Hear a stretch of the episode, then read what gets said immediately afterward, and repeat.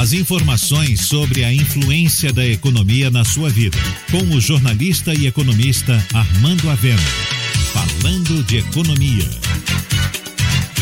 As ações da Petrobras tiveram uma queda de preço de 20% na Bolsa de Valores, por causa da decisão do presidente Bolsonaro de trocar o comando da companhia.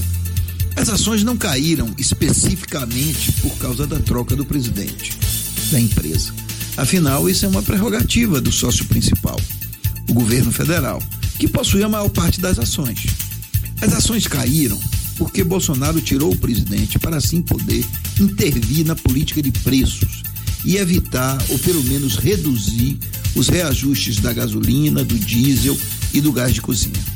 Parece que a preocupação é com o povo brasileiro que compra esses produtos, mas na verdade não é, pois ao intervir no preço dos produtos, o governo gera um rombo nas contas públicas e vai novamente entrar naquela espiral que faz com que o Tesouro tenha que cobrir as dívidas da Petrobras. A Petrobras compra e vende no mercado internacional e este mercado tem como parâmetro o preço do barril do petróleo e a cotação do dólar. E se não houver reajuste de acordo com esses parâmetros, a empresa vai se endividar e o Tesouro vai ter que cobrir esse rombo.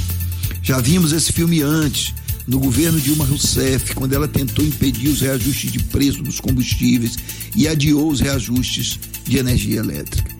O governo fala em retirar impostos, inclusive o ICMS dos combustíveis, mas isso não muda a essência do problema, pois mesmo em patamar um pouco inferior, o preço dos combustíveis continuaria sendo reajustado duas ou três vezes ao mês, de acordo com o preço do barril do petróleo e a cotação do dólar.